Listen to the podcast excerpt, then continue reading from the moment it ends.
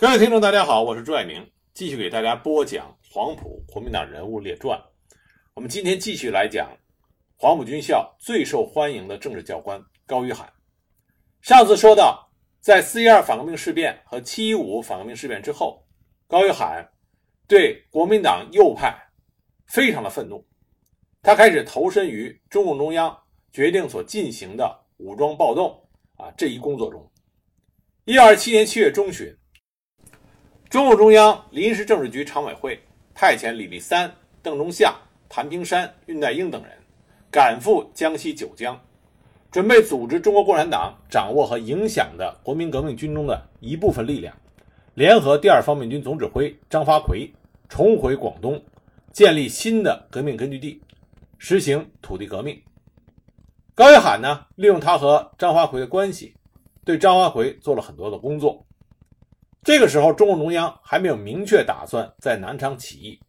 仍旧是依靠张发奎回广东徐图发展，只是强调，如果张发奎能够不拥护汪精卫，则我们可以和他合作回广东；否则，实行关系脱离。七月二十日，因为发现张发奎已经站在了汪精卫的一边，在九江的李立三、邓中夏、谭平山、聂荣臻、叶挺五人。在九江租界海关召开了谈话会，认为应该抛弃依附张发奎的政策，而决定独立的军事行动，就是联合贺龙的军队反对武汉政府，明确提出了南昌起义的问题。七月二十一日，李立三、邓中夏上庐山，向包罗廷、瞿秋白、张太雷汇报了九江谈话关于集合叶赫部队在南昌起义的问题，得到赞同。七月二十二日，瞿秋白、邓中夏把负责同志的意见带回了武汉，请中央寄速决定。同日，包罗廷、李立三、张太雷与聂荣臻、林伯渠等人继续讨论南昌起义的问题，请张太雷把研究意见带回武汉。此时，南昌起义能不能举行，除了等待中央指示以外，还要看贺龙的态度。如果二十军不参加，起义是不能够举行的。七月二十三日，贺龙到达九江，至此，贺龙的第二十军全部集结九江。高约罕一面等待着中共中央的批复，一面积极争取尚未入党的贺龙参加起义。七月二十四日，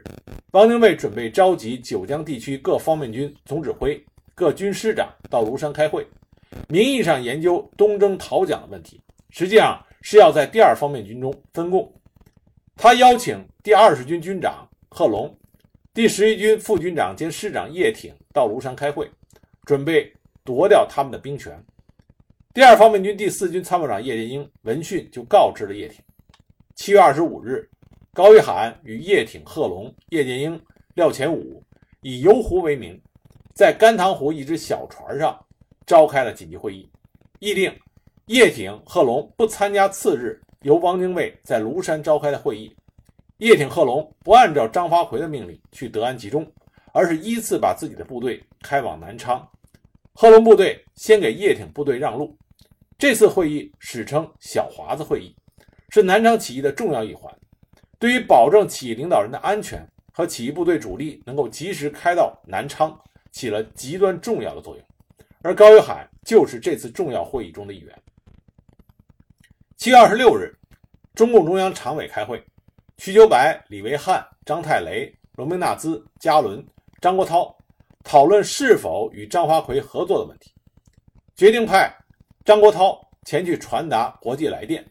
如暴动毫无胜利的希望，则不如不进行暴动。两件新事实，经费一时无着，不许俄国顾问以任何形式参加这次暴动。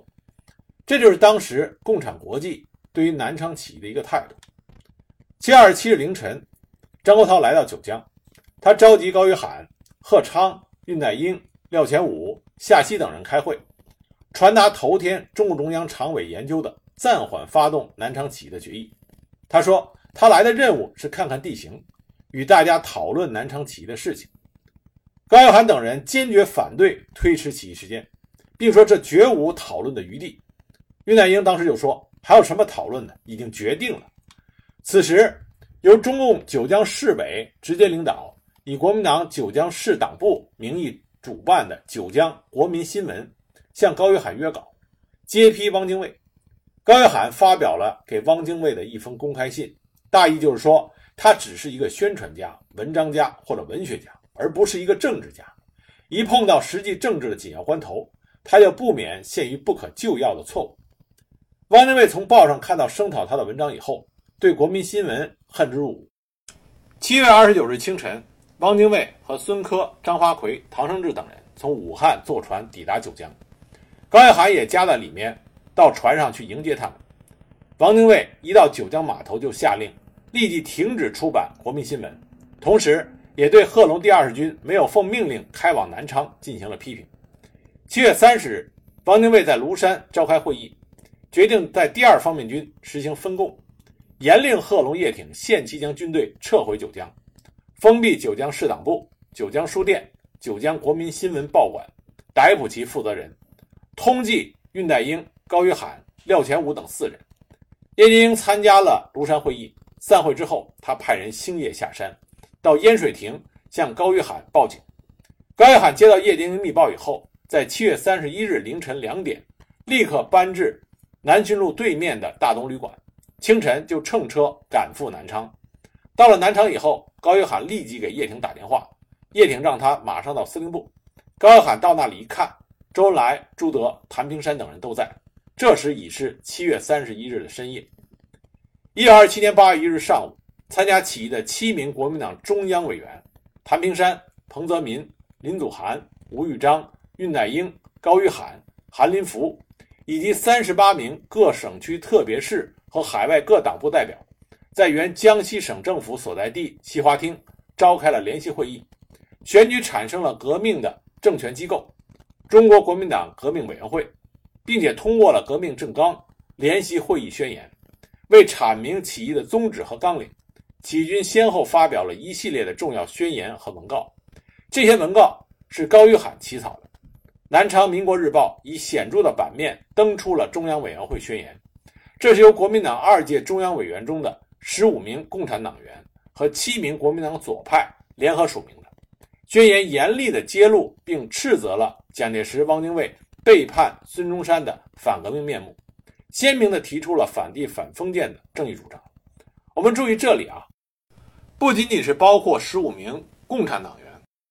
还包括了七名的国民党左派，所以南昌起义虽然说是我们中国共产党打响了独立领导武装斗争的第一枪，但这第一枪里边也包含着国民党左派的贡献。那为了争取和团结国民党中一部分愿意继续革命的人士，揭露蒋介石和汪精卫背叛孙中山革命精神的面目，这次起义仍然使用国民党左派的旗帜。南昌起义是中国共产党用国民党左派名义发动的，打响了武装反抗国民党反动派的第一枪。那么，它当然标志着中国共产党独立领导革命战争、创建人民军队和武装夺取政权的开始。南昌起义之后，根据中央的预定计划，起义部队立即南下，占领广东，争取出海口，以求得国际的援助，重建广东革命根据地。那么，在部队开始行动之后，高玉罕先是随革命委员会行动，之后又随十一军军部活动，发表了数篇文章。南昌起义失败之后，高玉罕在党的指示下辗转前往上海，参加中国共产党春野书店支部的活动，参与指导太阳社文艺工作，与陈独秀过从甚密。而这个时候，陈独秀已经离开了中央的领导岗位，在上海处于隐蔽状态。因此，他与外界的一切联系都是由高玉罕作为代理。在与陈独秀的往来过程中，高玉罕由发牢骚、倾诉不满，发展到思想上导向了托洛斯基主义，最后呢，在组织上参与了托派，这就走上了分裂党的道路。最终，在一九二九年十一月，与陈独秀、尹宽等人同时被开除了中共党籍。一九二九年十二月十五日。高玉罕还和陈独秀等八十一人发表了我们的政治意见书。此后，高玉罕在政治上逐渐消沉，这为他后来的悲剧人生埋下了伏笔。一九三二年十月十五日，陈独秀由于叛徒的出卖，在上海被国民党反动派逮捕，高玉罕随即逃往香港。直到1937年八一三事变之后，国民党政府在全国舆论的谴责下，不得已释放了陈独秀，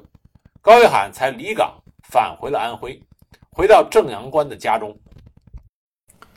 1937年9月，高玉罕随陈独秀去了武汉，他用高超，高超实际上是高玉涵的本名，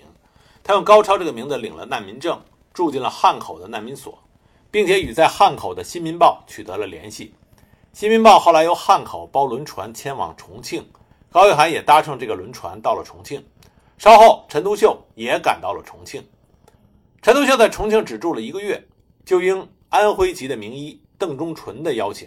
去距离重庆上游水城九十公里的江津城居住。作为陈独秀的忠实追随者，高玉涵也随他自重庆移住到江津。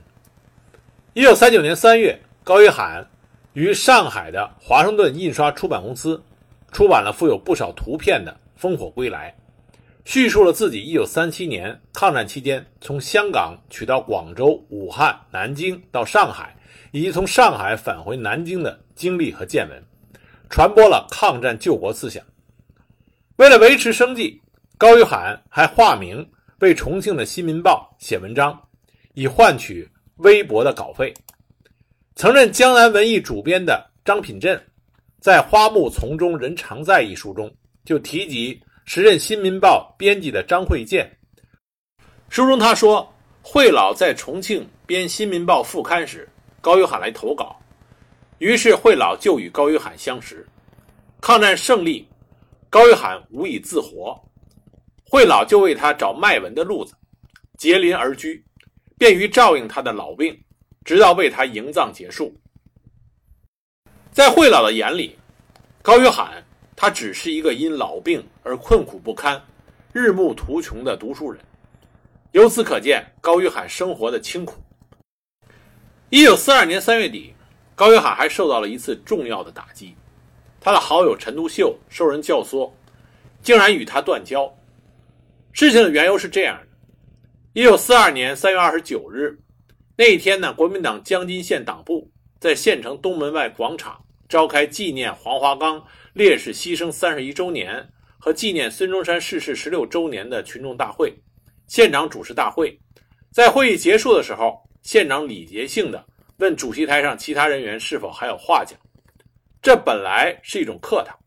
会议的议程根本没有安排其他人员的讲话。可是万万没有想到的是。台上一位双目失明的老先生，在女儿的搀扶下走上前台，激动而又大声地讲起来。他声色俱厉地将画风直指陈独秀，说：“陈独秀发表在《大公报》的战后世界大势之轮廓中，散布悲观情绪。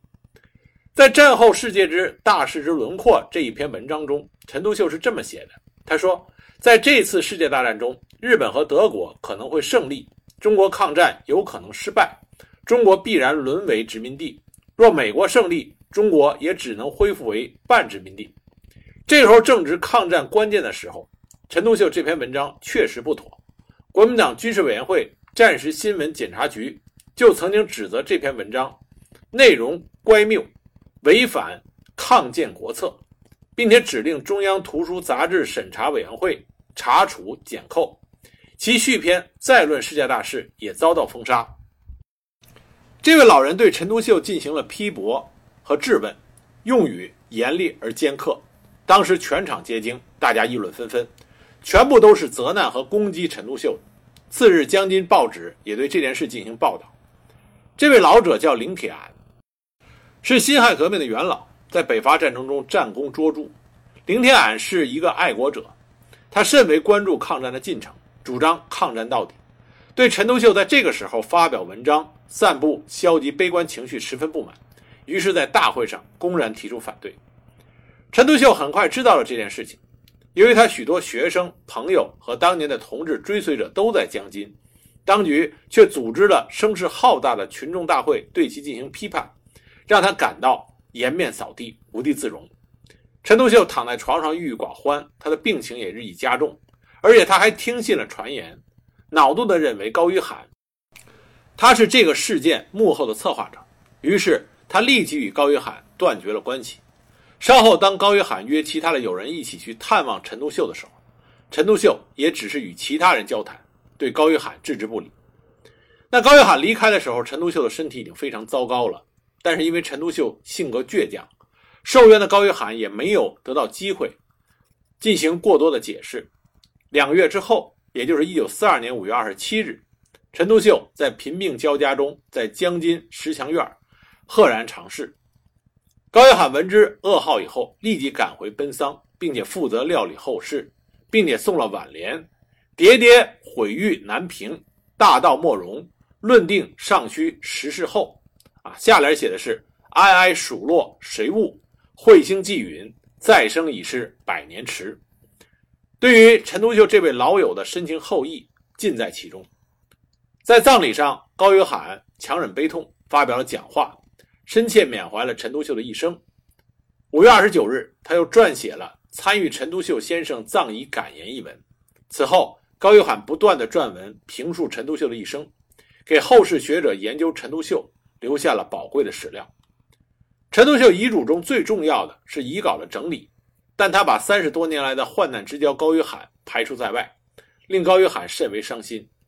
一九四三年，高约翰由江津迁至重庆，寄居在新啊《新民报》社长兼主编陈明德的家中。陈明德为了照顾高约翰的生活，于《新民报》专辟了“约翰进诗”啊栏，刊载其旧体诗。这个期间呢，高约翰笔耕不辍，相继发表了多篇作品，其中有不少是怀旧之文，也有反映抗日的诗篇。如在这一年二月二十二日和二十三日，《新民报》晚刊就曾发表了高约翰中国近代思想界中几个代表人物。一九四五年，高约翰又撰写了长篇回忆录《九死一生》，成为后人研究高约翰的重要史料。一九四六年春，高约翰。随《新民报》编辑人员乘船回到南京，住在一个低矮的民宅中，继续化名为《新民报》写稿维持生计。这个时候的高约翰已经是贫病交加，所幸还有不少原来五中和二农的学生予以接济，才得以勉强度日。一九四八年，高约翰患病卧床，无钱医治。他原来想回到安徽老家养病，但是想及陈独秀，想到自己是陈独秀的追随者。就放弃了这个念头，去信家中，请胞妹到南京照顾其病情。不久，高约翰在贫病交加中谢世，终年六十岁。原来芜湖二农的学生王之华等，把高约翰的遗体葬于南京南门外花神庙旁。国民党元老于右任题写了墓碑。后来，他的妹妹辗转设法将棺木运回到故里安葬。高约翰他在离开政治舞台中心、退回书斋之后，二十年如一日，始终坚持他的政治信念。在这期间，他留下最宝贵的财富，就是大批的编译作品，他撰写的文章书稿。他编译了辩证法经典、理论与实践从辩证唯物主义出发，以及马克思主义来源的康德的辩证法、黑格尔的历史哲学纲要。费希特的知识论、费希特的辩证法等著作，同时还参与编写了《三朝野记》《崇祯长编》，记录了各种史料十六种。他自己的著作包括有中国思想界的《奥夫赫变》，还有《牺牲者》《死后》《语体文做法》《国文做法》《中学作文法》等等的书籍。高约翰一生唯一钦佩和尊重的人就是陈独秀，尽管陈独秀对他有误解。但是在陈独秀死后，高约翰还是非常正面的，并且大量的写了很多的文章，给予陈独秀非常正面的评价。高约翰曾经说过，陈独秀他至死还是一个正统派的共产党。尽管远离了政治舞台的中心，但是高约翰呢，依然对时局有着他尖锐的看法。抗战胜利之后，一九四五年十月七日，在《新民报》的社论中，高约翰就这么写的。他说：“五人敢正告国人曰：团结谈判，期望不大；内战自难避免。即勉强妥协，其为实也亦必至攒。私言虽苦，却将成为历史真理。”这个时候，抗战刚刚胜利，全国上下对于国共和谈还要抱有很大的期望。但是高约翰一针见血地指出，和谈根本没有希望啊！即使达成，时间也是非常短暂。那历史验证高约翰的这种判断是正确的。在高约翰逝世之后，当时的人是这样评价高约翰的：“毕生知己陈独秀，身后萧条一样寒。”对于高约翰和陈独秀，我们不能因为他们被定性为托派。就忽略了他们对中国共产党以及马克思主义在中国传播所起的重大作用。了解他们的思想，了解他们的认识，对于我们全面的去认识中国的大时代，有着非常重要的意义。